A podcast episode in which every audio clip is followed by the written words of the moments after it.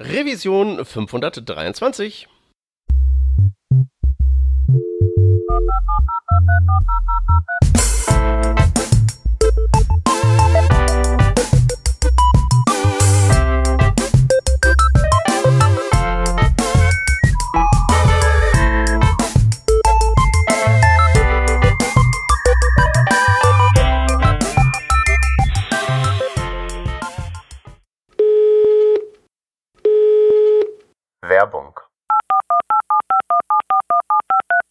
Diese Revision von Working Draft wird euch präsentiert von Zülke.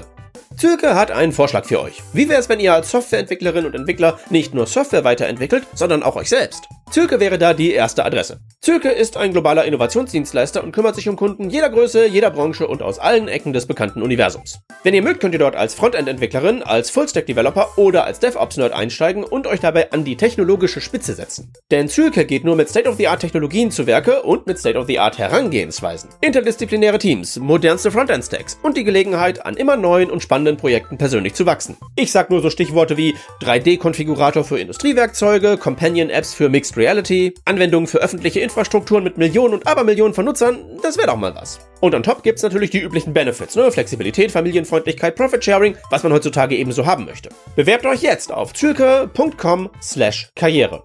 Das schreibt sich z-u-e-h-l-k-e.com slash karriere. All das natürlich auch verlinkt in den Shownotes zu dieser Revision. Wir danken Zülke für die Unterstützung von dieser Revision von Working Draft.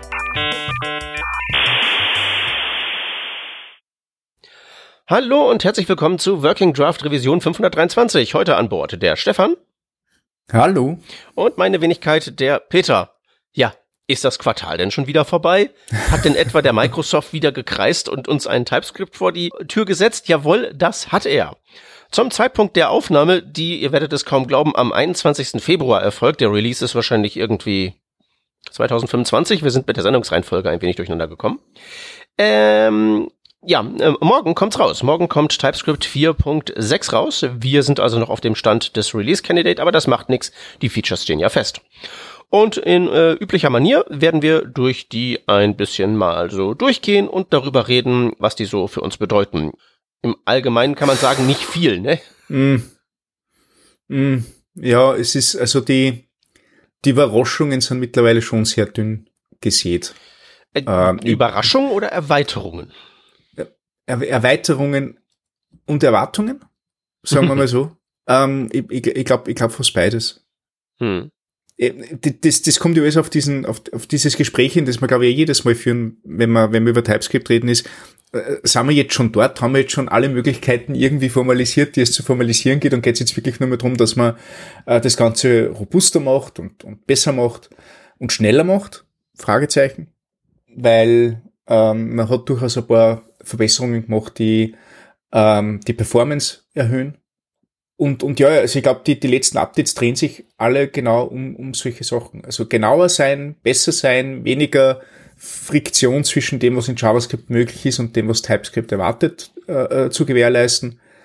Und keine Ahnung, es gibt vielleicht nur zwei, drei Features, die, die gern in TypeScript hätte, die, die wahrscheinlich schwer umzusetzen sind. Äh, aber ja, also ich glaube, dass man es mit solchen dünnen Releases jetzt in der Zukunft öfter zu rechnen haben. Und ich weiß nicht, ob ich das nicht sogar vielleicht gut finde. Ja. Ja, ich denke auch, die, die jetzt hier ähm, enthaltenen Features beziehungsweise die reparierten Sachen, die lesen sich halt eindeutig wie was. Also wenn das in meinem Bugtracker aufschlagen würde, würde ich sagen, ja, das müssen wir mal bearbeiten, aber das bearbeiten wir später. Ja. Genauso liest sich das, weil du hast es gerade gesagt, wir können zum ersten Feature direkt mal übergehen. Hier, du als alter Freund der objektorientierten Programmierung. ähm, uh, uh, uh, ja, du musst ja ganz ehrlich sagen, ich habe ja, äh, keine Ahnung, alles neu, alles neu macht, macht, macht der Mond im Witter oder so, keine Ahnung. Aber äh, ich habe jetzt unlängst Klassen verwendet in JavaScript und sogar sehr, sehr häufig und, und sehr, sehr intensiv und bin sehr glücklich mit ein paar Sachen, die ich da gemacht habe. Okay. Ja, ähm, das war aber auch ein ganz spezieller Use Case, was wirklich sinnvoll war und, und man muss auch ganz ehrlich sagen, ähm, das, was ich dort gemacht habe, das lässt sich auch nur in JavaScript mit Klassen lösen, gerade weil eben die Klassen in JavaScript ein bisschen anders funktionieren als wie in anderen Programmiersprachen. Okay, jetzt bin ich gespannt. Ähm, ja, dann, dann erkläre ich das ganz kurz, weil wie gesagt, das Release ist eh so dünn, da können wir über viele, viele andere Dinge auch noch sprechen. Ähm, ich habe jetzt versucht, einen Lazy Iterator zu implementieren in JavaScript. Hm. Und zwar äh, geht es darum, dass du halt ähm, mit, dem, mit dem Iterator so, so Dinge machst wie, du kannst so Dinge machen wie Map, wie, wie Filter und du kannst es mit jeder Collection machen, also mit jedem Element, das iterable ist. Das kann äh, eine Generator-Function sein, das kann ein Set sein, das kann ein Map sein, das kann ähm, eine Node-List sein, in, in, äh, wenn du mit, mit dem DOM arbeitest, also mit, mit, solchen, mit solchen Konstrukten. Und du boxst es in eine Collection rein und du kannst noch eine Filteroperation ausführen, Map-Operation ausführen und zum Schluss hast du den Collector, das ist Punkt Collect und du sagst, bitte gib mir fünf Elemente draus. Und diese ganzen Map- und Filteroperationen werden nachher nur auf diese fünf Elemente ausgeführt, die du nachher zum Schluss selektierst. Mhm. Anstatt dass du das über die gesamte Array-Länge äh, machst oder, oder iterable Länge machst. Ja. Ähm, ist ja cool, weil du kannst zum Beispiel so einen Endless äh, Generator haben wie Fibonacci, der halt einfach immer zwei Zahlen äh, addiert und, und ähm, potenziell ins Endlose gehen kann. Also ist ja, ist ja irgendwann einmal durch, durch den Number Cap äh, gesperrt, aber, aber, aber du kannst schon sehr, sehr große Nummern generieren damit. Ne? Und so kann ich einfach sagen, na, bitte gib mir die ersten fünf Fibonacci-Nummern raus, indem ich einfach sage, hey, das ist mein Fibonacci-Generator, der funktioniert halt so, dass er immer wieder ähm, ähm, eine, äh, eine Fibonacci-Zahl produziert. Und dadurch, dass ich den durch mein Collection-Konstrukt packe, kann ich dort eben sagen, ja, passt aber noch fünf auf. Und mhm. kann das in eine For-Off-Schleife packen, kann ihm sagen, for x of Fibonacci collect 5, ne? Äh, und kriegt dann genau die fünf Fibonacci-Zahlen raus. Ist eigentlich mhm. recht, recht elegant dann in der Anwendung. Und gelöst habe ich das über Klassen und, und ähm, ich habe mit dieser Collection-Klasse angefangen. Die Collection-Klasse nimmt einmal im Konstruktor nur ähm, ein Iterable an. Das heißt, irgendwas, was iteriert werden kann. Generator Function, Array, Set, whatever. Äh, Nodelist. Äh, und dann gibt es die Map-Funktion und die Map-Funktion gibt eine neue Map Collection zurück. Das ist wieder eine Klasse. Und die Map Collection, die hat einfach nur bei, bei dem Iterator, der implementiert ist, führt sie diese Map-Funktion aus. Das heißt, äh, ihr habt dort einen Iterator implementiert und mit jedem Element, das von dem Iterator rauskommt, mit jedem Yield wird diese Map-Funktion äh, angewendet. Und das gleiche mit Filter und das gleiche, also bei Filter gibt's dann nur ein Yield, wenn die, die, die Filterfunktion Truhe gibt, nicht? Mhm. Ansonsten gibt's kein Yield und, und das funktioniert sehr gut. Und, und der Clou dabei ist der, und das ist eben nur möglich in JavaScript, der, der Map Collector extended von der Parent-Klasse. Das heißt, ich habe in, in der Collection gebe ich in einer Funktion eine Subklasse zurück und die Subklasse erweitert halt die, die Superklasse. Und, und das ist etwas. Macht's das? Genau, also ich habe das deswegen gemacht, damit ich die ganzen Map- und Filterfunktionen beibehalte, die definiere an einer Stelle und diese Spezialisierungen können immer nur auf die gleichen Sachen zurückgreifen. Das heißt, ich, kann, ich bin dort selbstreferenziell. Und, und das geht halt in anderen Programmiersprachen nicht ganz so einfach wie in JavaScript. In JavaScript habe ich es halt einfach gemacht. Map Collection extends Collection und in Collection gebe ich eine neue Map Collection zurück, die ja gar nicht existieren darf, weil Map Collection erweitert ja Collection. Wenn ich Collection nicht definiert habe, warum funktioniert dann Map Collection nicht? Also ja. die, die, dieses, dieses selbstreferenzierende äh, über, über mehrere Ecken, das ist eigentlich ein, ein Verhalten in JavaScript, das, das nimmt man teilweise für gegeben hin, das ist aber gar nicht so gegeben. Also wenn ich, wenn ich mal überlege, wie ich sowas in ja, in, in Go oder Rust lösen wird er wieder mal die Finger brechen dabei. Ja, also einfach gut, Rust ist jetzt ja in Sachen selbstreferenzielles Zeug allgemein jetzt nicht so irgendwie. Oder, oder Java fordert mit. Also ich glaube, sogar in Java hast du nicht die Möglichkeit, dass du eine super, eine Subklasse äh, in der eigentlichen Klasse zurückgibst. Ne?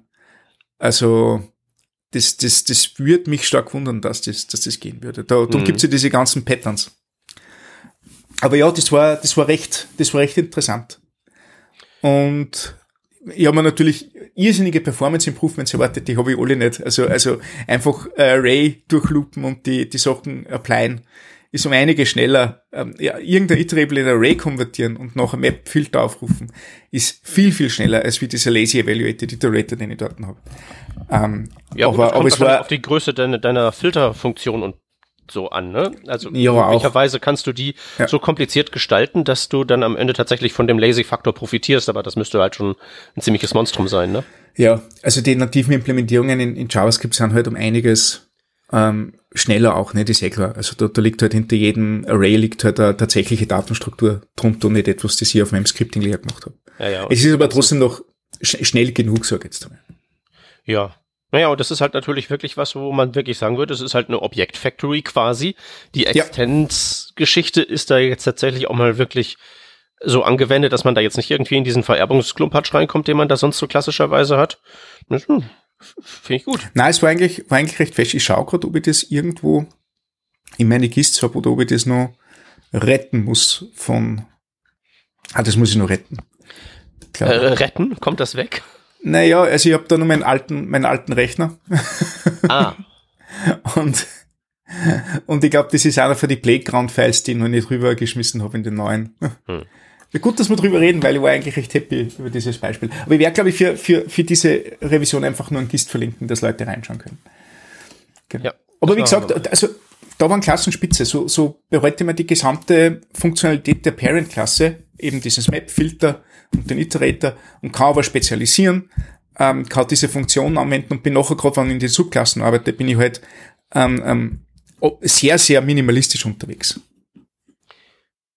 Ja, gut, das sollte man dann aber auch sein, ne? Also, äh, ich, als ich jetzt, jetzt vorhin gesagt habe, ne, du als OOP-Fan, ist das natürlich ein doppelter Troll gewesen, weil erstens ist ja, ich glaube, ich glaube, so klassisches OOP oder äh, du hast ja noch irgendwie da einen Begriff geprägt, wo da vorne noch ein P dran kommt. Was war das nochmal? Ja, Poop. Patterns of Object-Oriented Programming. Patterns, genau, ja, genau. Ja. So, die, ne, die, die ganzen klassischen Patterns sind ja alle wirklich so, äh, ja, ein bisschen Käse, aber Klasse an sich kann halt schon mal nützlich sein, was ich ja schon ja. immer gepredigt habe. ja, ja, es kommt halt drauf, es kommt eher auf das Wie drauf an und nicht auf das Was, gell? das ist halt das. Ja, und ob man halt irgendwie sagen kann, ich nutze das halt eben als so Object Factory, ähm, mhm. ist ja auch wegen so Effizienz, dass die Methoden auf dem Prototypen landen und so ja irgendwie ganz mhm. nett, dass man zumindest weniger falsch machen kann. Naja. Ja. Äh, aber wenn man schon vererbt, dann muss man ja im Constructor, sofern man die hat, ja auch immer super aufrufen, um jetzt die ja, genau. Überleitung zu TypeScript zu machen. Nach zehn Minuten kommen wir zum ersten Punkt, ja. Ja, ach, du hast doch bestimmt auch dein Lazy Iterable Dings da in TypeScript und nicht in JavaScript geschrieben, oder? Nein, ich habe das sogar in JavaScript geschrieben. Oh, Schön. Ja. Dann, äh, dann also ja. Übung hier für die entsprechenden Zuhörer. Äh, versucht das mal schön generisch typesafe zu machen. Ich glaube, es sollte sogar ein TS-Check sollte reichen, glaube ich. Ja, aber da, muss, Argument. Ja. Da muss man, aber da muss man sich ja gar nicht keine Gedanken machen und nicht irgendwie komplizierte Syntax schreiben. Darum geht's doch. so, hier, nee, also Syntax hier, TypeScript-Feature, ne? Ja. Äh, super, im Constructor äh, ist ja so gestrickt in JavaScript, dass man den erst, dass man den ähm, benutzen muss, dass man den Supercall im Constructor haben muss, bevor man irgendwie auf das, auf das This zugreift im Constructor. Und vorher hat TypeScript äh, vor dem Super allen Code verboten und jetzt ist es halt mit JavaScript aligned, dass da nur Code verboten ist, der was mit this macht. Mhm. Und äh, ja. Ja, findet man super.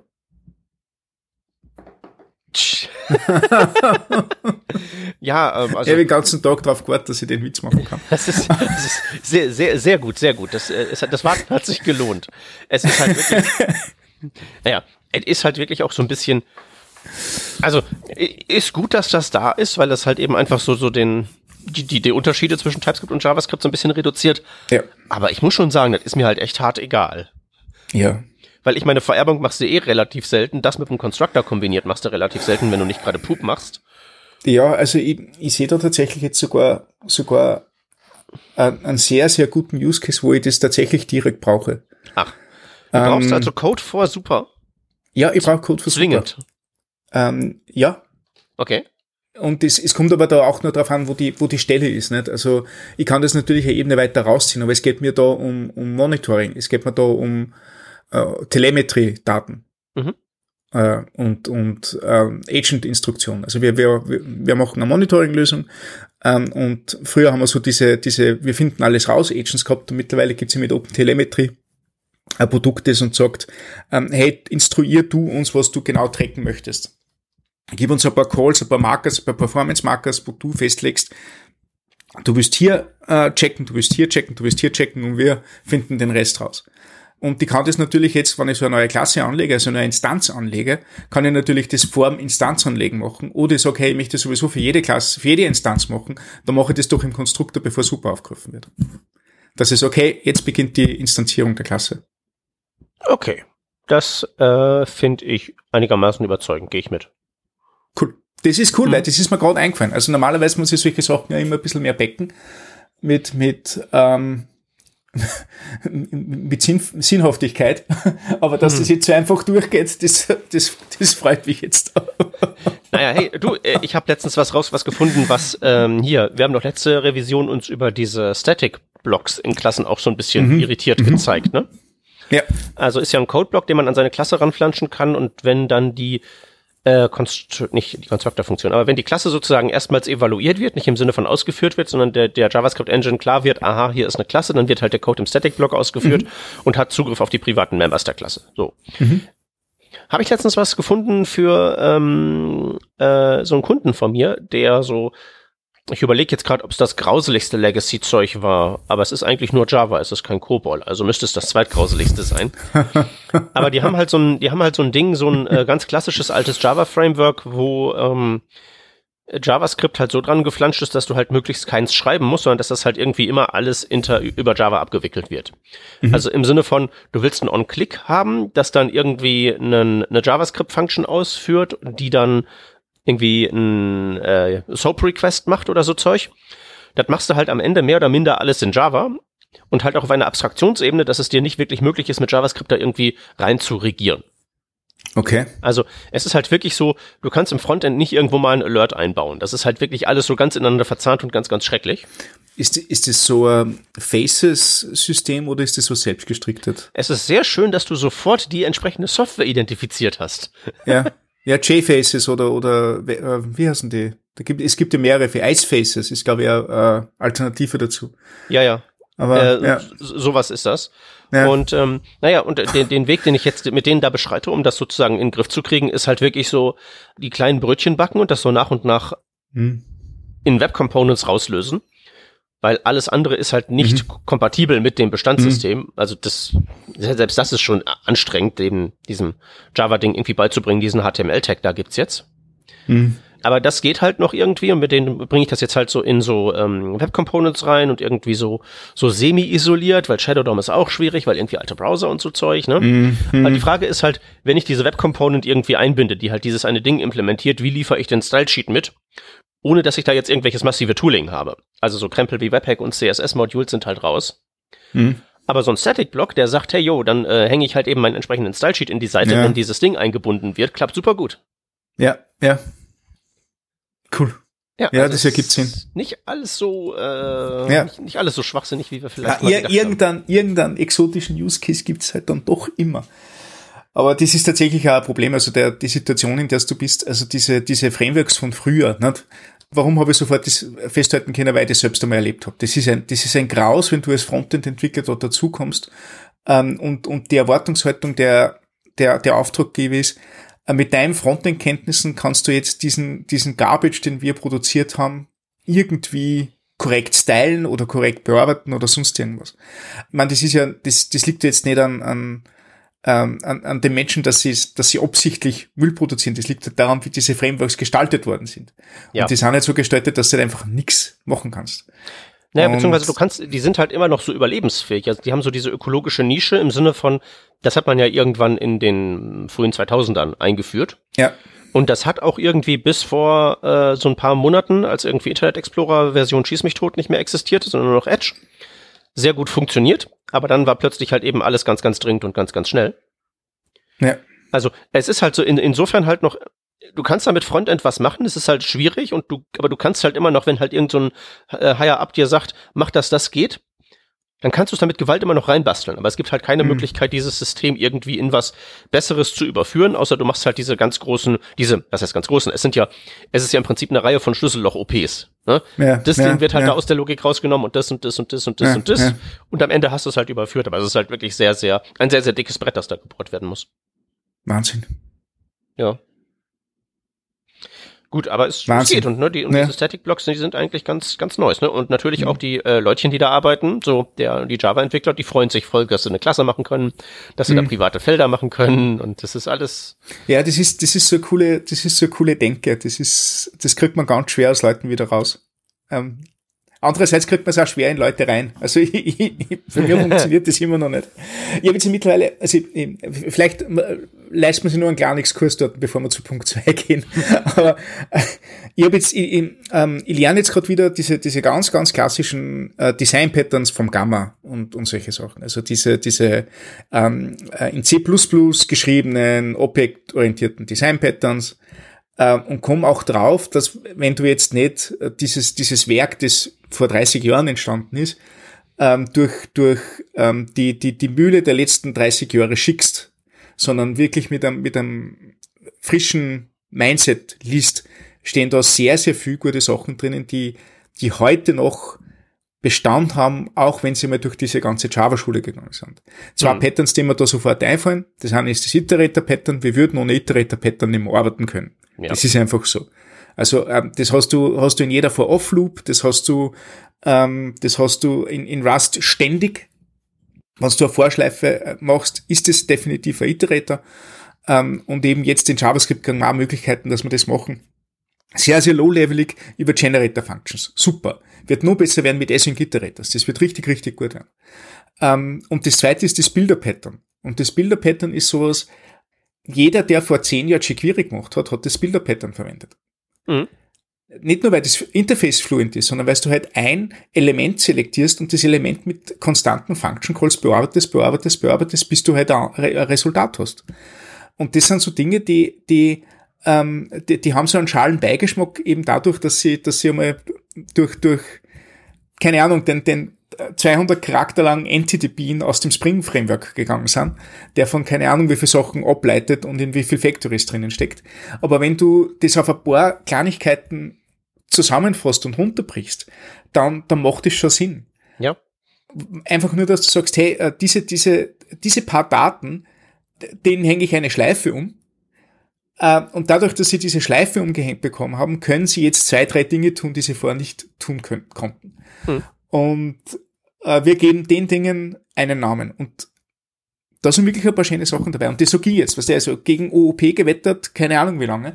Aber, aber ich, ich muss mittlerweile sagen, nein, es sind ein paar Dinge dabei, die, die ergeben Sinn und die sind gut so. Und die soll man auf jeden Fall weiterverfolgen. Und darum versuche ich das Ganze gerade ein bisschen aufzuarbeiten. Ja. Ja, naja, das Ding ist halt eben bei den OOP-Patterns muss man halt ganz deutlich unterscheiden zwischen denen, die ein legitimes Problem zu lösen versuchen und die, die Probleme zu lösen versuchen, die man ohne OOP nicht hätte. Ja. Ne? Letztere ja. sind halt ja. egal und erstere äh, sind halt super, wenn die irgendwie etabliert sind, einen Namen haben und man irgendwie da zumindest, da, da sich schon mal jemand so weit Gedanken drüber gemacht hat, dass man das zumindest mal adaptieren kann. Ja, absolut. Ganz genau. Hm. Ja, na und das, also, ich, ich bin sogar, ich bin sogar versucht, dann irgendwann einmal drüber zu, zu bloggen, weil, weil mir das nicht loslässt. Das ist so, so ein, was der, so, so ein Nerd-Snipe wieder gewesen. Hm. Ja, shit. Kommt ja. auf mein Pile of Shame. Keine Ahnung, werde ich irgendwann mal machen. Ach, naja. Okay, also super finden wir super. Ja. Äh, kommen wir zum äh, nächsten Feature. Im Prinzip bloß, dass wenn wir generische Typen haben, die rekursiv sind, TypeScript da jetzt besser drin ist, zu erkennen, äh, wann das der Fall ist und wann nicht und uns jetzt statt mit irgendwelchen ja. Heuristiken wahrscheinlich zu sagen, wenn was nicht funktioniert, sondern mit höherer Sicherheit äh, ziemlich sicher zu sagen, wann was nicht funktioniert. Ja, ja, ich glaube, ich glaub, das fasst es zusammen. Der, der, der Eindruck im Blog ist, ist sehr, sehr lange und ich, keine Ahnung, was weiß neun Uhr morgens war oder so. Ich habe das, ich bin da nicht durchgestiegen, was er von mir wollte jetzt, der Daniel. Aber, aber ähm, in Wirklichkeit nimmt er ein Beispiel, wo man sehr, sehr tief geschachtelte generische Rekursionen hat, die augenscheinlich unterschiedlich sind, wo der Compiler aber immer ein bisschen Probleme gehabt das, hat, das rauszufinden. Jetzt findet er die schneller raus und dadurch sagt er so Dinge wie Redux Immutable oder Jup sind jetzt viel, viel, viel schneller in der, in der Checkzeit als vorhin. Jo. Finde ich jetzt nicht schlecht oder so. Aber ähm, ja, also nehme ich wohl mit, so ist halt irgendwie. Mhm. Ja, schneller. danke. Danke. Ja, danke. Schnelle gut. ist gut. Schnelle gut, ist besser. Gute Arbeit geleistet. Ja, schnell, ja. schnell, schnell ist besser. Ja. Ähm, so, ähm, dann äh, sind wir ja auch sehr gut durch diesen ersten schnellen Block da durch hier. den nächsten, den äh, hatte ich gestern, als ich mir das durchgelesen hatte, verstanden und dann heute Morgen gleich wieder vergessen. Index ja. Access Inference Improvements. Also so nenne ich auf jeden Fall meine Band. Aber was genau? Äh, was, was, genau, was genau spielen wir da äh, eigentlich genau? Und die zweite Frage, die mich interessieren würde, dieser äh, Type Union Record, diese Syntax, die die da verwenden, macht man das so oder ist die seltsam? Type Union Record. Das, ah, du meinst die, die Verschachtelung oder was? Oder, oder ich kenne mich gerade nicht. Äh, ja, naja, dieses K in P steht ja auf der gleichen Zeile wie die öffnende Schweifklammer. Ah, ja, keine Ahnung, ob man das so macht. Also es ist ja nur, nur einrückungstechnischer Problem. So, der, der Rest ist ja, glaube ich, okay, gell? Ja, aber ich meine, Einrückungstechnik ah. ist ja nun mal das Wichtigste überhaupt. Hallo, ja, hier. Ja, ja. Volksfront. Ja, vielleicht, vielleicht ist der, Volksfront. Ja, vielleicht ist der Brit ja nicht drüber gelaufen über diesen Blogbeitrag. Keine Ahnung. Das kann sein. Äh, aber hey, Moment, wir sind ja nur in die Beta-Release und jetzt schauen wir, ob das Beispiel in die tatsächlichen Release uns morgen immer noch so ist und wann dann regen wir uns ganz, ganz massiv auf. genau, dann, dann stellen ähm, wir das hier zurecht. Ähm, na, die Spannende ist das, also ich, ich habe ein bisschen braucht, bis dass ich durch das Beispiel durch, durchsteige. Äh, und das Beispiel dort ist auch sehr, sehr komplex, aber ich glaube, es ist deswegen sehr komplex, weil solche Sachen nur äh, in so komplexen Szenarien noch aufgetreten sind. Tatsächlich ist es aber so, ähm, also da, da werden Index Access Types verwendet. Index Access Types heißt, dass du, äh, wenn, wenn du einen, einen Typ hast, über den Index-Operator einen Key selektieren kannst und den darunterliegenden Typ rauskriegst. In, in dem Fall, in dem Beispiel gibt es eine Type Map, da gibt es den Key Number und unter dem Key Number liegt der Typ Number. Äh, und wenn ich jetzt sage Type Map an der Stelle von Number, bekomme ich den Typ Number raus. Und das ist das, was mir am Anfang verwirrt hat. Das ist nämlich dieses Numbers, Number String, String, Boolean, Boolean, wo man dachte, das macht absolut keinen Sinn. Ähm, ist, ist okay. Ähm, was, was die eben dort machen, ist, dass du jetzt sagst, passt, du kannst noch ein Objekt mitgeben, wo du über einen String Identifier einen Typ angibst. Zum Beispiel sagst du kind ist String, kind ist Number, kind ist Boolean. Das ist das, das String String, das String Boolean, das String Number.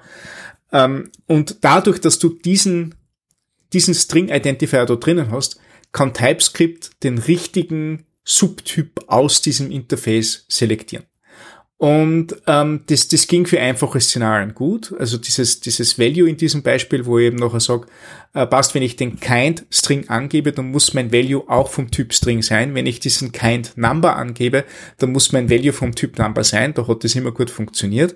Ähm, allerdings in so komplexen Situationen, wo eben dort eine Funktion noch drinnen war, die so einen ähm, Typen annimmt als Parameter, ähm, ist einfach auf den Union gegangen auf alle Möglichkeiten. Das hat er nicht gescheit rauslesen können, da hat die Inference nicht funktioniert, wahrscheinlich waren es da auch in, ähm, mm. im Compiler Fu irgendwie zu tief drunter und haben gesagt, ah, pff, da check ich nicht mehr weiter, dauert's lang, nimm einfach alles, wird schon irgendwie funktionieren, der User soll es nachher, soll es nachher keiner machen. Und, ähm, und, und das versteht er jetzt. Also er kann auch in solchen Situationen den richtigen Typen rauspicken.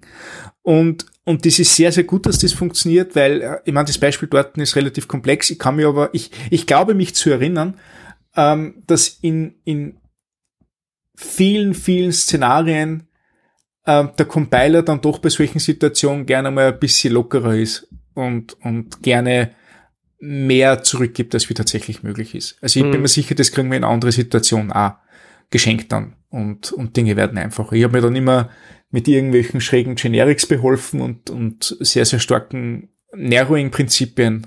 Aber wenn das jetzt so funktioniert, super. Also das, das, das, das klingt für mich, also das Beispiel hat mir ein bisschen verwirrt, aber jetzt, wo ich drüber nachdenke, klingt es doch noch ein Bug, den ich sehr oft gehabt habe in komplexen Szenarien. Von dem her ja. finde ich gut, dass das jetzt endlich funktioniert. Ja, wobei das freilich die Sorte von Bug ist, wo ich mir dann halt eben gedacht habe, hä, warum verstehst du das nicht? Ach egal, es any, bada bing, bada bung. Ich weiß ja, dass es funktioniert.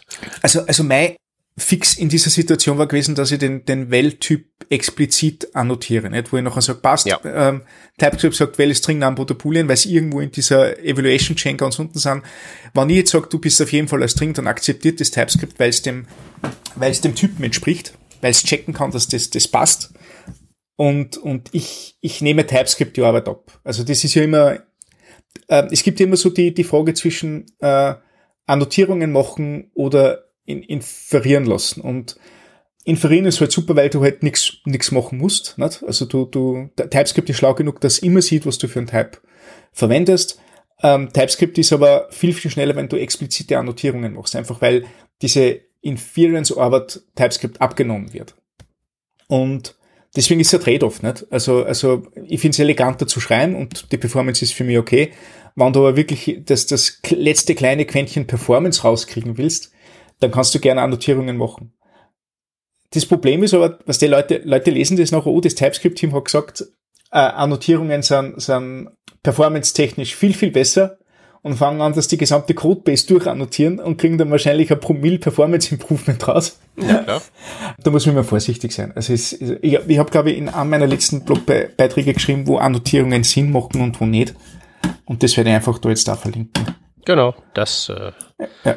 verlinken wir. Ich bin ja von der, von ziemlich radikal von der Fraktion äh, an Annotationen müssen halt irgendwie motiviert sein. Also das ist nicht der ja. Default, sondern die brauchen halt eine Motivation und wenn sie eine haben, ist jede Motivation auch valide.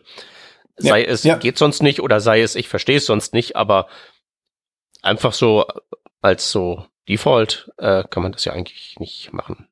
Ja, ja. gut, eine Funktionssignatur sollte man es vielleicht schon immer dran schreiben. Außer halt eben, wenn nicht, ne? ja, also wenn du einen Default-Wert setzt, brauchst du, sparst du die Annotation da. Ja. Ja. Tja. Alter, das ist halt das Ding, weil der, der Umgang, den man mit TypeScript halt echt so finden muss, mhm. ist halt echt so, das ist halt ein besserer Linter.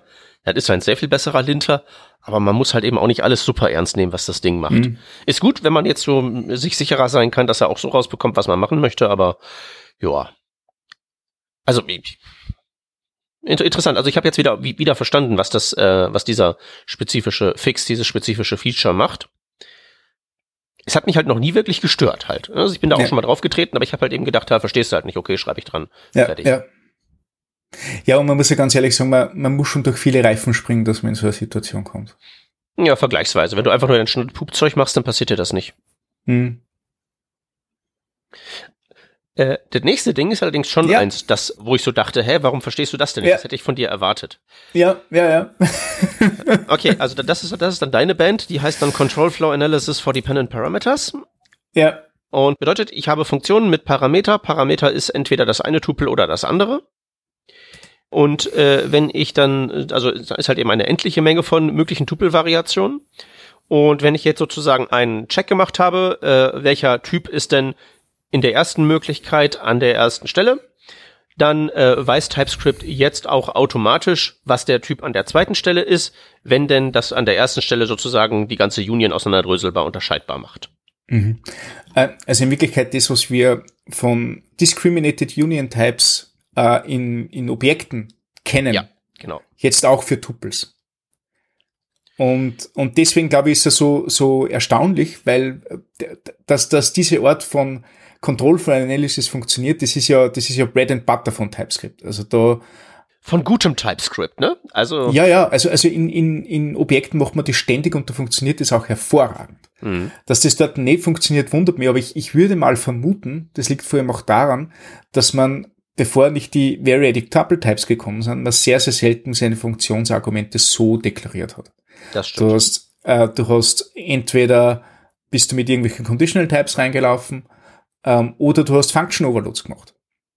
Und, und mit Function Overloads, also Function Overloads sind sowieso die Unsung Heroes. Äh, äh, so viel Anglizismen, es tut mir so leid, Leute, echt, das Ach. ist, ähm, aber ähm, die, die, die unbesungenen Helden in TypeScript, weil das sehr einfach zu schreibende und sehr einfach zu interpretierende Typen sind. Wenn du recht komplexe Funktionssignaturen hast, können dir ähm, Function Overloads sehr, sehr gut helfen, äh, wirklich einfach das auszudrücken, was du ausdrücken möchtest. Ähm, also ich kenne Leute, die jetzt dadurch, dass Conditional Types gibt oder Variadic Tuple Types gibt, die total in diese Ecke rennen und versuchen über sehr, sehr komplexe Typen ihr ähm, das gewünschte Verhalten zu beschreiben. In Wirklichkeit bist du mit ein paar einfachen Function Overloads oft besser dran. Und deswegen, hey, pro für Function Overloads. Ja, also ähm, ne, unter der Bedingung, dass die halt das richtige Werkzeug sind, um das Problem zu lösen. Also meine Faustregel genau. ist halt immer, wenn so die, die Abhängigkeit zwischen Input und Output in eine Tabelle zu schreiben ist, dann ist halt der Function Overload das Richtige, weil das ist ja letztlich, was so Overloads sind. Ne? Also wenn Parameter ja. so und Typen so, dann Output-Typ so, wenn Input so, dann Output-Typ so, bada bing, ne, schreibst du runter, fertig. Nur wenn es halt komplizierter ist als das, was es eigentlich nie ist, dann muss man da halt wirklich in die Funktionssignatur irgendwelche Conditionals reinschrauben und selbst genau. dann funktioniert es wahrscheinlich nicht, wenn man da irgendwie was nicht ganz durchdacht hat. So meine, mein Eindruck. Ja, ich habe da jetzt da einen Blogbeitrag von mir geteilt. Den können wir vielleicht auch verlinken. Mhm. Ah ja, das schöne Concat-Beispiel. Das waren noch Zeiten, als das ein Problem war. Ja. Lang ist es her. Früher, früher, früher, früher. Wir hatten ja nichts, ne? muss man ja mal ganz ehrlich ja. sagen. okay, cool. Was ist das nächste? Äh, noch mehr äh, Fehler in JavaScript, wenn das von TypeScript mhm. gecheckt wird mit add-ts-check. Okay, cool. Ja, also so Sachen wie irgendwie ein Export-Statement muss ein Top-Level-Statement sein und du kannst nicht zwei Const-Variablen im gleichen Scope redeklarieren. Ist ja gleiche wie mit super einfach, ne? JavaScript checkt das so, TypeScript äh, hat es vorher irgendwie anders behandelt und jetzt sind sie sich halt eben darüber einig, wie es behandelt wird. Aber nur, nur in, Moment mal. Diese Dinge hat TypeScript vorher auch schon gecheckt.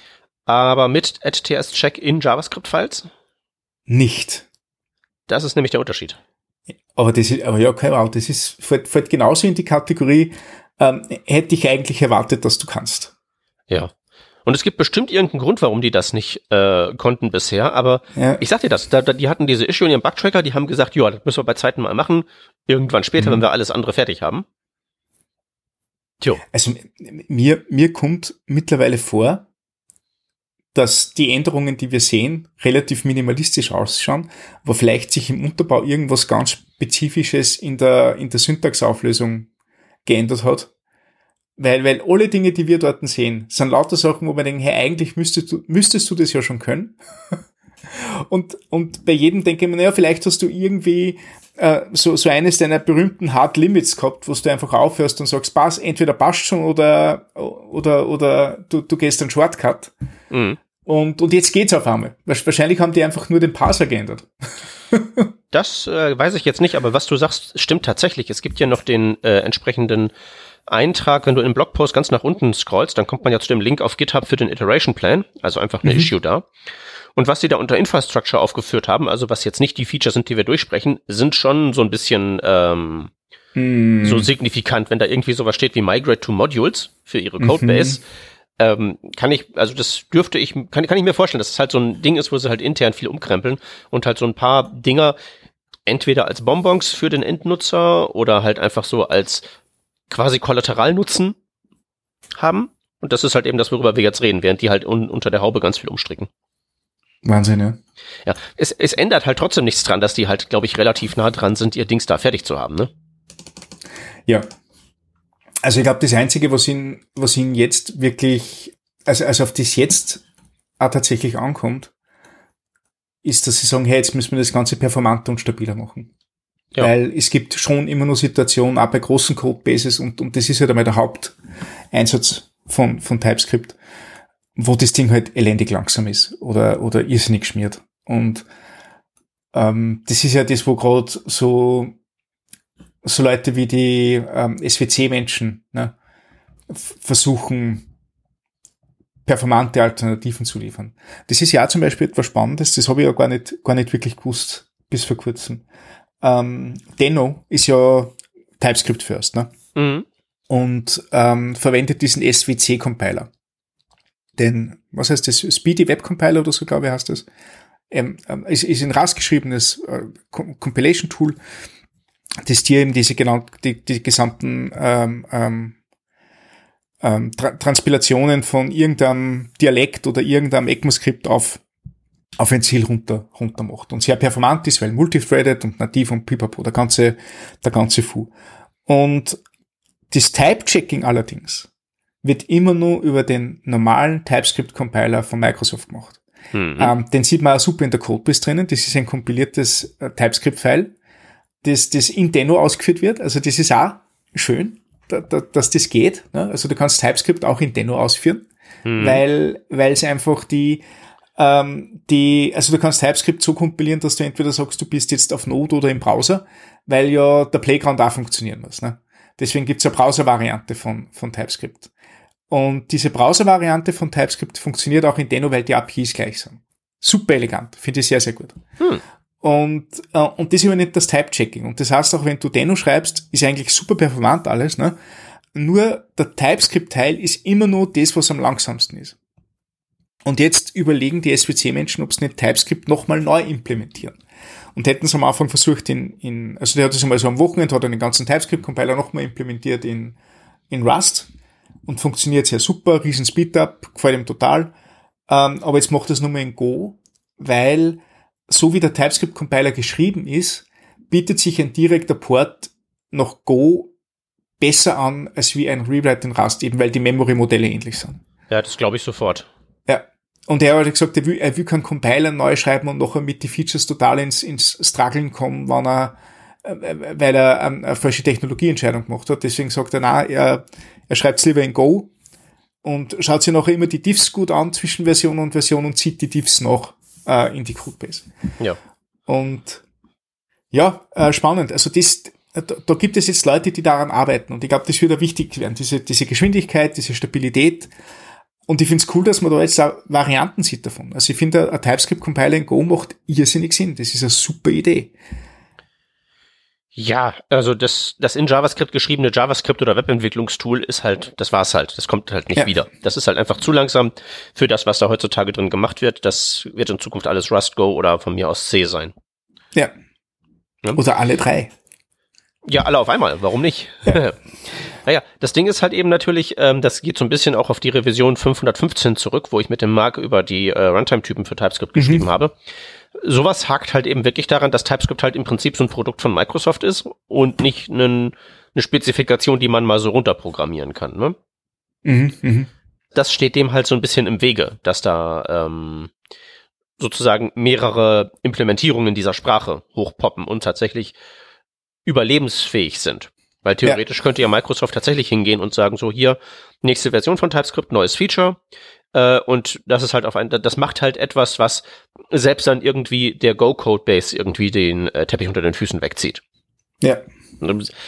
Wahrscheinlich schwierig zu machen, aber denkbar ist es.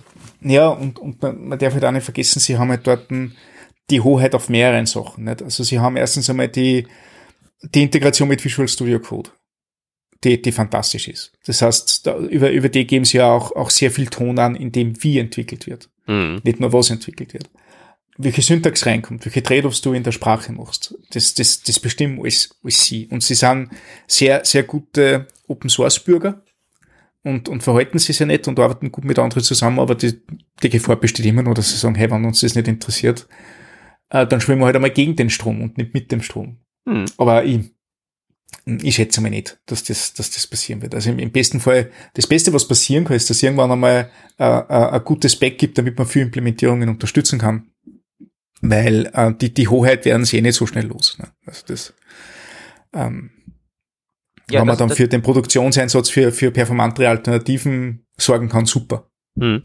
Ja, nee, das, das ist halt eben auch so ein bisschen das Ding, weil was die ja wirklich haben mit äh, Visual Studio Code ist ja eine wirklich integrierte Entwicklungsumgebung im Sinne von, da wohnt ja die Sprache in einem Maße drin. Ja. Ähm, dass das halt wirklich ja dieses Ding hat, ähm, also ich komme ja immer ganz gerne auf diese, auf mein Lieblings-YouTube-Video zurück, weil Object-Oriented Programming is bad. Ja, das, das habe ich gestern wieder gesehen, gell?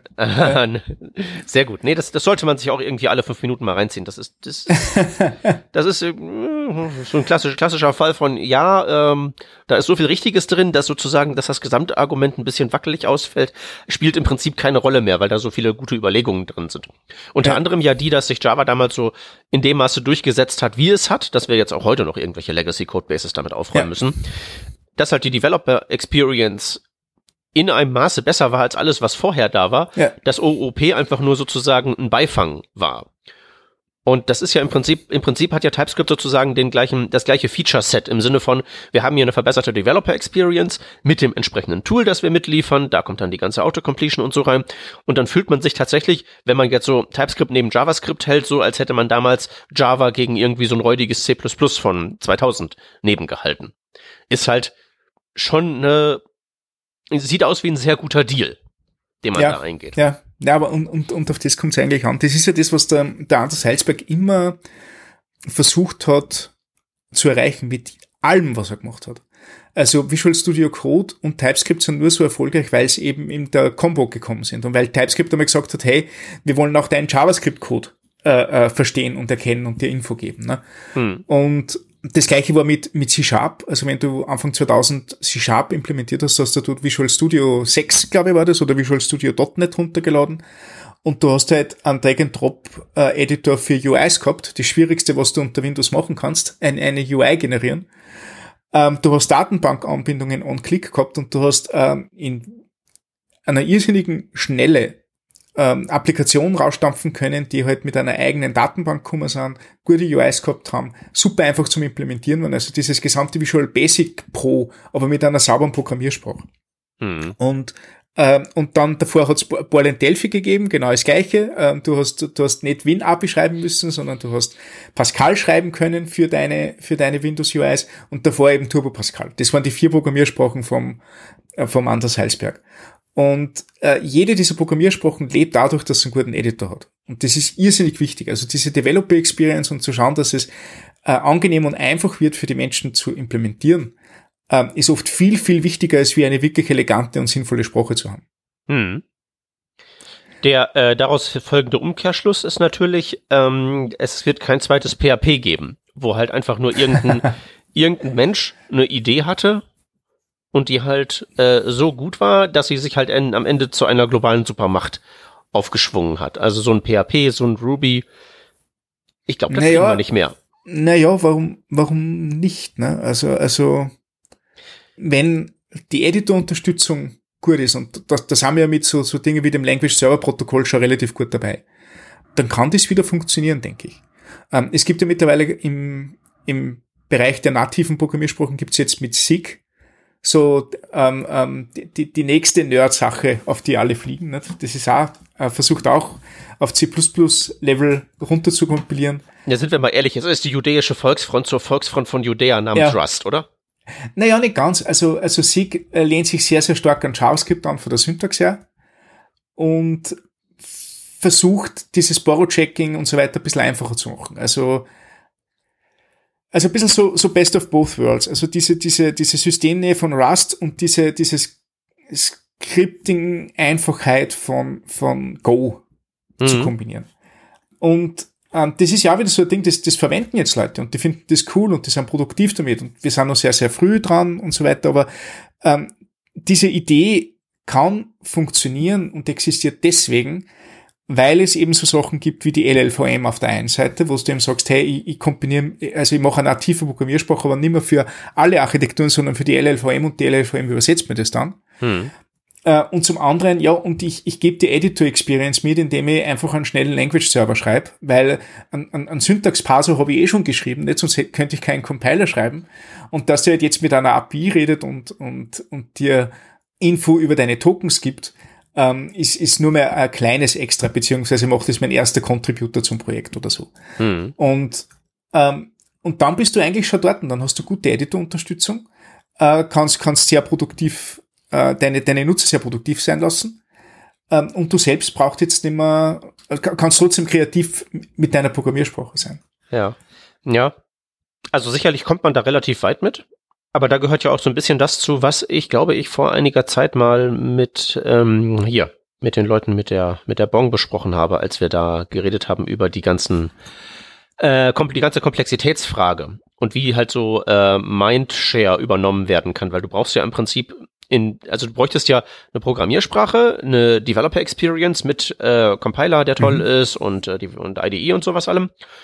Und halt im Prinzip brauchst du ja heutzutage für so ein Softwareprodukt, sei es Open Source oder nicht, es ist ein Produkt am Ende des Tages, ja auch irgendwie so Marketing in der einen oder anderen Weise. Und das mhm. kann natürlich irgendwie so ein organisches äh, Ding sein, dass da einfach so die Nerds sich missionieren gegenseitig.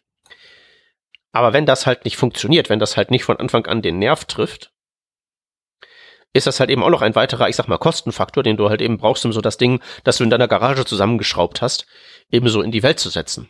Ja. Ne? Also das ist ja so, so, wie du halt heutzutage kein zweites äh, Hotmail wirst haben können, wo einfach so irgendwer die Idee hatte, ich mache jetzt ein Webinterface für so ein E-Mail-Teil äh, und ich stelle halt einen Server in meinen äh, College-Raum hier in meine Wohnung und dann fangen wir damit mal an. Das so geht das ja heutzutage auch nicht mehr. Ja, ja das stimmt. Ne? Also deswegen weiß ich nicht, ob wir sowas noch sehen werden, äh, weil deine Analyse ist total zutreffend. Die spannende Frage ist halt, ähm, kriegen wir dann in Zukunft nur noch irgendwie von den ganzen, von Corporate herabgereicht die nächste tolle Programmiersprache? Oder wird SIG tatsächlich irgendwie das neue PHP? Was sich jetzt anhört, als würde ich diese Programmiersprache schlecht reden wollen, will ich aber nicht. Die sieht aber, Nein, sieht aber, habe, ich habe wirklich aus, als wäre PHP. Ja. Ja, okay. Hm, hm, hm, Keine Ahnung. Ich habe letztens versucht, da mal wieder reinzukommen. Es ist schwierig. Aber ja, ich wollte nur kurz sagen, SIG sieht wirklich aus, als wären irgendwie Rust, Go und JavaScript in einen, einfach in, an so einer Kreuzung zusammengestoßen. Ja, so ja, ja total. Her. Total. Na, also syntaxtechnisch absolut. ja, cool. Cool. Ähm, so, dann ähm, machen wir doch mal auf die äh, Ding Sache hier einen Deckel drauf, denn ich muss leider tatsächlich mich jetzt in, gleich in den nächsten Themen. Ja, für gern. Also, also ähm, ich bin ja äh, eine Sache noch. Ich habe ja von diesem ja. Brian Will, der dieses ähm, ähm, My OOP is Bad Video gemacht hat. Ne? Mhm. Ähm, lass uns über den nochmal sprechen an, an einer anderen Stelle, weil äh, ich habe mir nachher seine anderen Videos angeschaut und die anderen Videos machen irgendwie das erste schlecht. ja. Aber ich glaube, das ist, das ist etwas, das wir äh, ein anderes Mal klären werden. Ja, ich habe sowieso äh, sowieso mal eine ne Idee. Ich habe letztens zum, zu meinem letzten Geburtstag habe ich von äh, meiner Mutter geschenkt bekommen äh, drei Bücher. Und zwar äh, Internet mit Windows 98. mein erstes Internetbuch heißt es, glaube ich. Und das dritte ist irgendwie so Internet die besten Adressen von A bis Z. Ja, super. Ich finde, wir sollten vielleicht, entweder sollten wir mal einen Livestream machen, wo wir einfach nur so aus den Büchern vorlesen, oder wir gucken uns die Codebeispiele auf den beiliegenden CD-ROMs äh, an. Ja. Einfach so ja. zum Spaß. Ehrlich, das, das, da, da, da habe ich ganz, ganz ähnliche Vibes. Ähm, mein, mein Vater, der ist ja sehr, sehr stolz, dass er zwei Bücher geschrieben hat und hat die in, in, in, ins Wohnzimmer, ins Regal gestellt. Nicht? Da sind normalerweise nur Krimis oder, oder, oder True Crime Geschichten. und, und da sind halt dann meine, meine beiden Bücher. Und er hat aber zwischen meinem ersten Buch Frontend Tooling und meinem zweiten Buch TypeScript in 50 Lessons hat er Databacker Webseiten erstellen. und, und es ist, er von der Kategorie her hat er super eingeordnet, aber es hat halt trotzdem einen sehr, sehr komischen Beigeschmack. Mm. ja.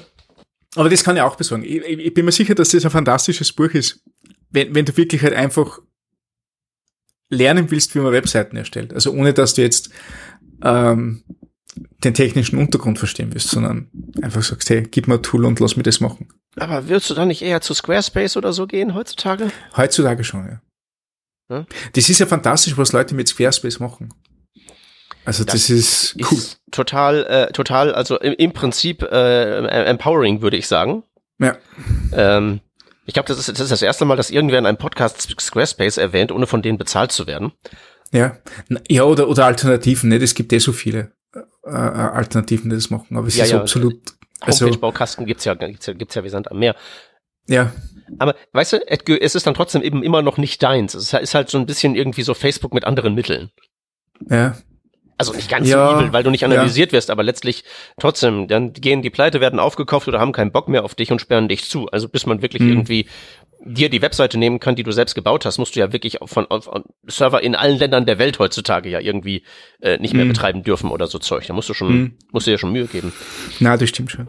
Aber ja, es, also ich muss halt sagen, was der, ich habe halt in, in meiner Agenturzeit nebenbei für so viele kleine Quetschen Webseiten versucht zu machen und habe die immer unter Preis anbieten müssen, weil, weil, weil das halt einfach nicht in der, in der Preisreichweite der, der Firmen war äh, was, was ich da verlangt hätte. Mhm. Und wenn ich aber sage, okay, gibt's mir 200 Euro, ich setze euch das auf, äh, suche euch ein Theme aus, ihr habt ein paar Schulungsvideos, die schon dort sind, und dann legt ihr los und befüllt euch den Content. Und ihr zahlt nach Erwartung 10 Euro pro Monat. Denkt kein Mensch noch. Also ja. das ist, das ist absolut cool, finde ich.